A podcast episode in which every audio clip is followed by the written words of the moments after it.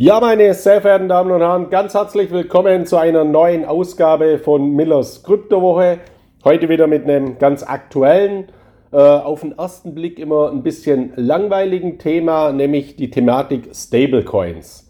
Also, Stablecoins äh, sind ja grundlegend Kryptowährungen, die, wie es der Name schon sagt, stabil sind oder stabil sein sollen, weil sie eben als äh, Wertspeicher und vor allem als Liquiditätsspeicher fungieren. Das heißt, die Kryptomärkte haben hohe Volatilitäten, hohe Schwankungen und wenn ich mich da mal an die Seitenlinie stellen möchte, dann investiere ich eben in einen Stablecoin, der eben an eine konventionelle Währung, allen voran den US-Dollar, gekoppelt ist. Dadurch nehme ich mein Risiko heraus, kann Liquidität halten, so wie wenn Sie im Aktienmarkt unterwegs sind, wie Sie Ihre Liquidität auf Ihrem Wertpapierabwicklungskonto oder auf dem Girokonto halten und dann wieder in die Märkte investieren, können Sie dafür Stablecoins nutzen. Darüber hinaus haben Stablecoins neben dieser Liquiditätsspeicherungsfunktion natürlich ganz wichtige Zahlungsverkehrsfunktionen zwischen Kryptobörsen und zwischen Blockchain-Wallets. Also wenn man einen Liquiditätsbedarf auf einer bestimmten Kryptobörse hat, dann kann man beispielsweise Stablecoins übertragen und in Zukunft ist es natürlich auch angedacht, dass Stablecoins verstärkt auch für den Zahlungsverkehr genutzt werden. Bislang haben wir überwiegend privatwirtschaftliche bzw. stark mehrheitlich privatwirtschaftliche Stablecoins am Markt. Das heißt Stablecoins, die an konventionelle Währungen gekoppelt sind, die von privaten Unternehmen, von Konsortien aufgelegt wurden. Und hier gibt es auch auf coinmarketcap.com äh, beispielsweise eine sehr interessante Übersichtsseite zu den wichtigsten Stablecoins. Also nach wie vor führend in diesem Stablecoin-Segment ist der Tether der USDT. Das ist eben ein Stablecoin auf den US-Dollar, der von einem äh, Konsortium aus Asien äh, aufgelegt wurde. Sehr umstritten, dieser Stablecoin. Ich war ja auch schon seit vielen Jahren davor, diesen Stablecoin eben nicht zu nutzen, weil die Regulierung hier fragwürdig ist, weil auch immer wieder Fragen aufkommen zum Thema, wie ist denn dieser Stablecoin wirklich gedeckt? Also sind diese US-Dollar wirklich auch vorhanden, die hier äh, eben für die Deckung dieses äh, Tethers äh, genutzt werden möchten. Und die Dimensionen sind mittlerweile natürlich ganz enorm. Also Tether hat aktuell eine Marktkapitalisierung, also ein Volumen von 78 Milliarden US-Dollar. Ich weiß nicht, ob Sie sich noch erinnern, vor vielen Jahren ging mal ein Beben durch die Finanzwirtschaft da ging ein Hedgefonds äh, pleite. Das war damals Long-Term Capital Management, LTCM. Und bei diesem äh, Fonds waren sehr, sehr viele Banken involviert. Ich war damals ein junger Bankkaufmann, ich glaube sogar noch in der Ausbildung. Und da hat man wirklich gedacht, es kommt jetzt zu einer Kernschmelze im Finanzsystem. Die Schieflage dieses Hedgefonds damals betrug 2 Milliarden US-Dollar. Also das sind damals Summen gewesen, die waren unvorstellbar. Heute haben 2 Milliarden US-Dollar, haben so viele kleine Kryptowährungen, wo überhaupt keine Substanz dahinter steht als Volumen. Also hier muss man auch mal eine gewisse Ehrfurcht bekommen vor den Dimensionen. Und nochmals, Tether hat 78 Milliarden US-Dollar an Marktkapitalisierung. Also sollte hier etwas passieren, sollte hier ein Vorfall sein, würde das auch massive Auswirkungen auf die Kryptomärkte haben. Deswegen bin ich auch sehr froh, dass mittlerweile dieses Tether-Monopol gebrochen wurde. Seit circa ein, einem Jahr, seit eineinhalb Jahren gibt es nämlich einen zweiten Stablecoin, den ich persönlich als viel solider einstufe, weil er eben aus, von dem Konsortium aus den USA kommt, nämlich von Circle und von Coinbase. Und das ist der USD-Coin, das sogenannte USDC. Und hier habe ich natürlich viel mehr Vertrauen dazu. Und äh, der USDC-Coin hat vor einem Jahr noch relativ geringe Marktkapitalisierung gehabt. Mittlerweile steht er auch bei 50 Milliarden US-Dollar.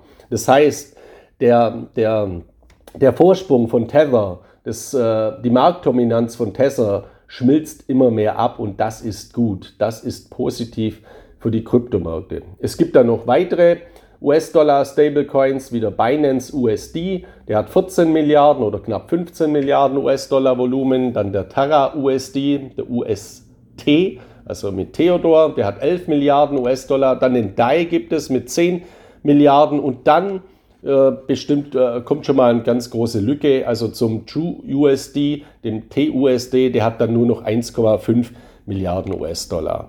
In Zukunft wird es natürlich so sein, dass auch auf andere Währungen verstärkt Stablecoins an den Markt kommen werden.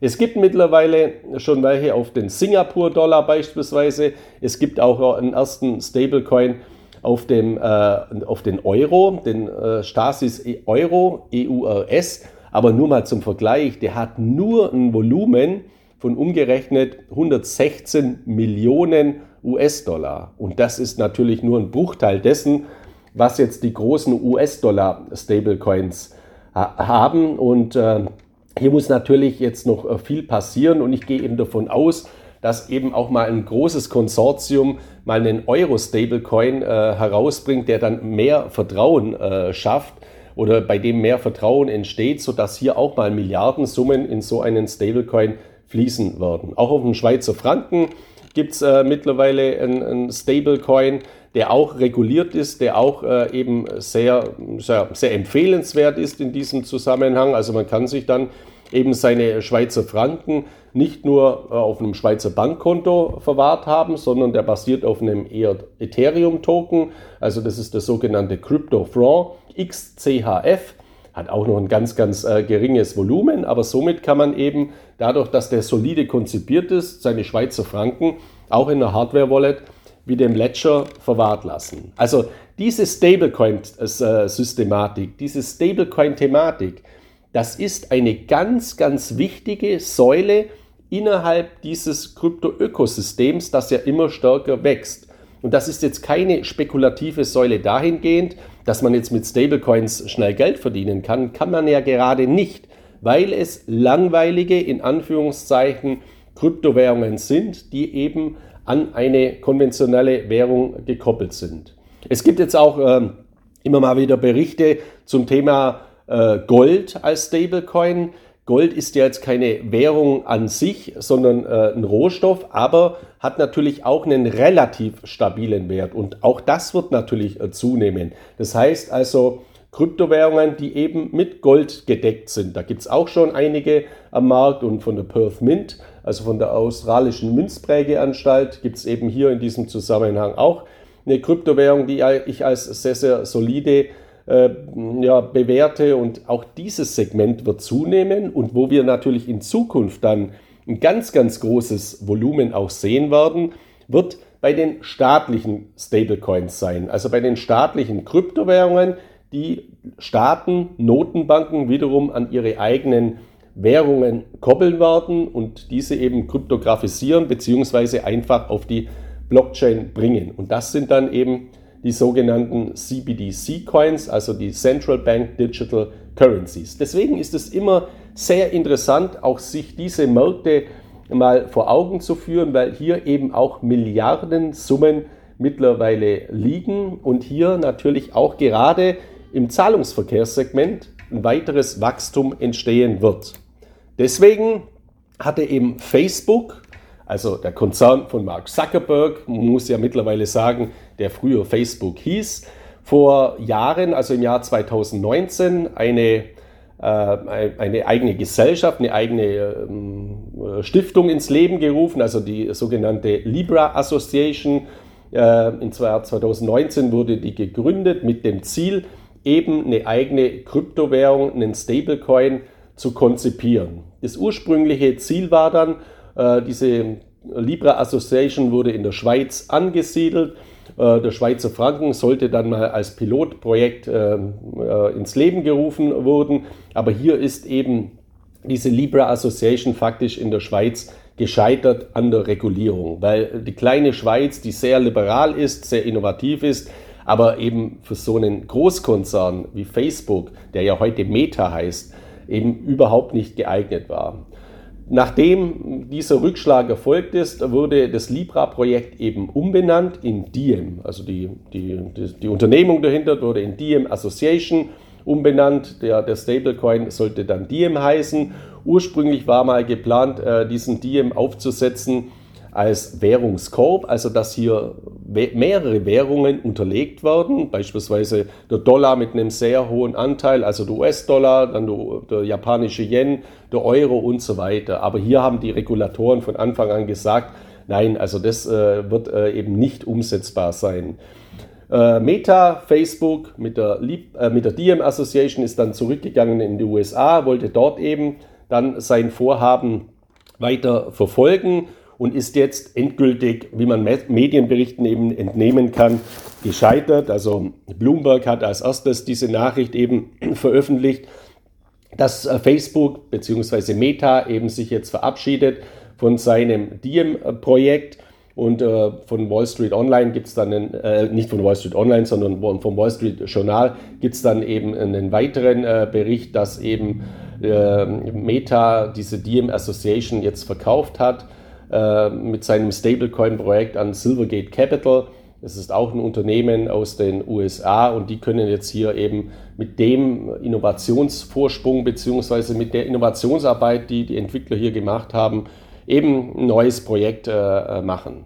Die Frage ist jetzt aber, was wird denn Facebook, also Meta, in Zukunft dann machen? Weil das Meta, also dieser Konzern, der sich ja auch dem Metaverse verschreibt mit seinen äh, Tochterunternehmen, wie beispielsweise Instagram, wie Facebook, äh, wie äh, WhatsApp, wo über den Messenger dann eben auch Währungen oder Zahlungsverkehr abgewickelt werden kann, dass hier Kryptowährungen in Zukunft integriert werden, steht für mich außer Frage. Das heißt, äh, was ich als positiv bewerte, ist erstens, jetzt herrscht mal Klarheit, es ist ja kein Problem zu scheitern. Also wir in Deutschland oder in Europa, wir sehen das immer als riesiger Rückschlag. Man sieht jetzt auch die Medienmeldungen, Mark Zuckerberg scheitert mit seinem Stablecoin-Projekt oder der Diem ist gescheitert und so weiter. Also ja, es ist ja keine Schande zu scheitern. Man ruft ein Projekt ins Leben, dann sieht man, okay, so wie ich das jetzt vorgehabt habe, funktioniert es einfach nicht, weil die regulatorischen Hürden auch zu hoch sind und dann komme ich eben zur Entscheidung, jetzt muss ich eben neue Wege gehen. Und für mich steht es felsenfest, dass eben äh, Meta, der Meta-Konzern, jetzt neue Wege im Zusammenhang mit Kryptowährungen geben wird. Und da gibt es jetzt die unterschiedlichsten Möglichkeiten. Also es können auch andere Anbieter jetzt erstmal massiv profitieren, wie beispielsweise PayPal, die ja schon eine Zahlungsverkehrslizenz haben, die ja in diesem Zahlungsverkehrssystem äh, weit besser integriert sind als Meta und ja auch schon Kryptowährungen integriert haben. Oder auch Coinbase mit ihrem USDC äh, Stablecoin. Und ich äh, kann es mir auch sehr, sehr gut vorstellen, dass eben Facebook, also der Meta-Konzern, in Zukunft einen Weg geht, den wir derzeit auch in Deutschland beobachten, den andere ausländische Kryptobörsen gehen, um die Regulierung zu erreichen. Wir haben hier gerade einen aktuellen Fall in Deutschland, nämlich eine asiatische Kryptobörse, BitMEX, hat eine, eine, ja, eine altehrwürdige Bank eben, äh, das Bankhaus von der Heid in Deutschland gekauft Warum kaufen die eine Bank in Deutschland? Weil, weil, diese Bank natürlich eine Banklizenz hat, eine Zahlungsverkehrslizenz, eine Lizenz zur Portfolioverwaltung. Und was ganz, ganz entscheidend ist, diese Bank hat eine sogenannte Lizenz als Kryptoverwahrer. Das heißt, sie kann Kryptoverwahrungsdienstleistungen anbieten. Und dadurch, dass jetzt eine ausländische Kryptobörse diese Bank mit den bestehenden Strukturen aufkauft, erreicht sie natürlich die Regulierung. Und das ist was ganz, ganz Entscheidendes. Und mich würde es nicht überraschen, wenn dieser Milliarden, ja, Billionenschwere Konzern Meta in naher Zukunft jetzt eben auch Kryptowährungen integriert in seine Systeme, nach dem Vorbild, wie es andere schon machen, wie beispielsweise PayPal. Dadurch, dass aber PayPal natürlich viel stärker schon seit Jahren in diesen Zahlungsverkehrssystemen tätig ist, kann ich mir nicht unbedingt vorstellen, dass äh, Meta jetzt diesen beschwerlichen Weg geht, das alles von, von Grund auf aus, aufzubauen, sondern dass Meta genau das macht, was sie in anderen Bereichen ja in der Vergangenheit auch schon gemacht haben, nämlich kaufen, also Übernahmen machen. Instagram ist ja kein Dienst, den Meta selber aufgebaut hat, sondern damals noch Facebook hat Instagram gekauft. WhatsApp ist kein Dienst, den Meta oder Facebook aufgebaut haben, sondern sie haben es gekauft. Das heißt, ich bewerte es durchaus als wahrscheinlich, dass in naher Zukunft Meta oder auch andere große Big Techs aus den USA, wie beispielsweise Apple, wie beispielsweise Amazon, eine derartige Akquisition tätigen, dass sie eben eine große Kryptobörse beispielsweise kaufen und dann in ihre Systeme integrieren oder dass sie auch diesen Weg gehen, eine Bank mit Zahlungsverkehrslizenz eben äh, die reguliert ist, in ihre Systeme integrieren. Weil es gibt in, in den USA jetzt auch eine Sitzung im Februar äh, vom Repräsentantenhaus bzw. vom Kongress. Da geht es jetzt auch um die Thematik der Regulierung von Stablecoins. Und da gibt es halt auch einige Stimmen, die eben sagen, wir möchten eigentlich, dass äh, Stablecoins nur noch herausgegeben werden können, eben von versicherten Einlageninstituten. Das heißt, dann hat man eben eine, eine, stärkere Regulierung. Und wenn man jetzt bei uns immer liest oder häufig liest, um Gottes Willen, die wollen alles tot regulieren und so weiter, das stimmt einfach nicht und ich bewerte das nicht als negativ, weil ich habe eher ein ganz, ganz schlechtes Gefühl bei einem Stablecoin wie Tether, der total unreguliert ist oder nach wie vor weitestgehend unreguliert ist, wo auch fraglich ist, wo sind die Assets überhaupt hinterlegt, wie werthaltig sind die Assets. Und mir ist es als Investor, als Krypto-Investor doch viel lieber, wenn diese Stablecoins massiv weiter wachsen, wenn dieser Markt weiter wächst, dann wird der auch die gesamten Kryptomärkte weiter stabilisieren und zu weiterem Wachstum bringen. Aber dann ist es eben ganz wichtig, dass nicht irgendwann mal so ein Stablecoin-Anbieter auf einmal ausfällt, weil da irgendein gravierender Impact ist. Wir haben ja jeden Tag irgendwelche Scams oder irgendwelche Kryptowährungen, die scheitern. Das ist natürlich dramatisch für jene, die in solche Kryptowährungen investiert haben, aber es ist jetzt vom Gesamtsystem der Kryptoökosysteme nicht besonders tragisch. Man darf ja nicht vergessen, auf coinmarketcap.com sind mittlerweile über 17.000 Coins und Token, also über 17.000 unterschiedliche Kryptowährungen notiert. Und da werden viele sterben. Und dieses Sterben gehört eben zum Evolutionsprozess der Kryptoindustrie dazu und es ist überhaupt nicht tragisch. Sollte aber ja so ein Projekt wie Tether sterben mit zig Milliarden, ja, das wäre natürlich ein Super-GAU. Das wäre vergleichbar mit dem Untergang von Mt. Gox 2015 und das war eben existenzieller das Risiko für die Kryptoindustrie. Deswegen, die war ja damals noch überhaupt nicht groß, deswegen begrüße ich das sehr, dass jetzt eben hier diese Wege gegangen äh, werden im Bereich äh, der Stablecoins und das trägt nämlich zur Stabilisierung nach meiner Einschätzung des gesamten Ökosystems bei. Und gerade so Kryptowährungen oder Fintech-Unternehmen, die eben heute schon einen hohen Regulierungsgrad haben, werden dadurch auch natürlich zu interessanten Übernahmekandidaten. Und die, die Kassen äh, der großen Konzerne, äh, der großen Big Tech-Konzerne, die sind eben sehr, sehr gut gefüllt. Wir haben das ja in einem anderen Segment auch aktuell gesehen. Äh, beispielsweise bei Microsoft, also auch ein Großkonzern, ein großer Big Tech-Konzern aus den USA, der eben auch plant, in diesen Megamarkt, in diesen Multibillionenmarkt des Metaverse in der Zukunft einzusteigen. Wo sind denn Kryptowährungen, nicht Kryptowährungen, wo sind denn digitale Währungen als erstes genutzt worden? Das ist eben im Bereich des Gamings, der virtuellen Realitäten, der Videospiele. Und deswegen sind diese Funktionalitäten ganz, ganz entscheidend und wichtig für den Aufbau eines Metaverse.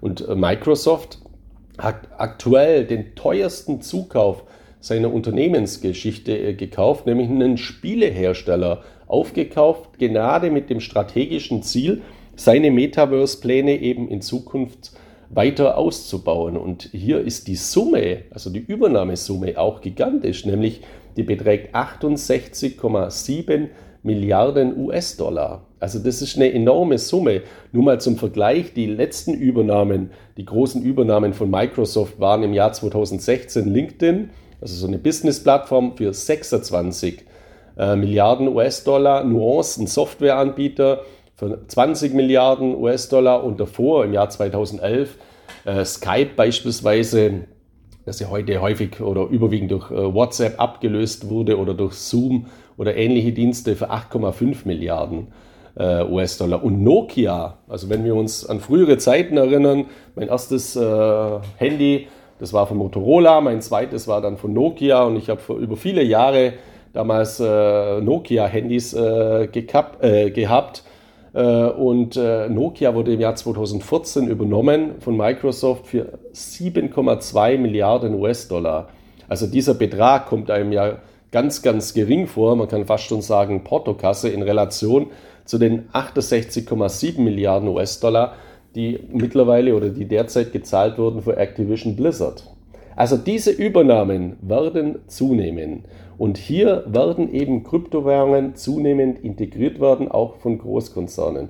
Und wir haben das auch in Deutschland beispielsweise, dass eben eine Deutsche Telekom, also ein DAX 40 Konzern muss man ja mittlerweile sagen, DAX hat ja einigen Zulauf bekommen oder Zuwachs bekommen, mittlerweile auch eben Blockchain-Projekte integriert. Und da sind zum Beispiel zwei Blockchain-Projekte dabei, wo bei einem auch wieder ein Stablecoin mit integriert ist, nämlich Celo. Oder der andere, äh, die andere Kryptowährung, äh, wo hier auch die Deutsche Telekom über Mobile, über T-Mobile äh, äh, ja, beteiligt ist, beziehungsweise hier Kooperationen fährt und das Ganze integriert, ist eben Polkadot. Also das sind jetzt auch sehr, sehr interessante Entwicklungen. Ich gehe davon aus eben, dass das eben äh, ja, weiter stark zunehmen wird. Und ich bin davon überzeugt, dass wir in den nächsten ja, Monaten, zumindest aber Jahren ganz, ganz große Übernahmen sehen werden, auch in diesem Fintech-Bereich, auch in diesem Krypto-Bereich, auch im Bereich dieser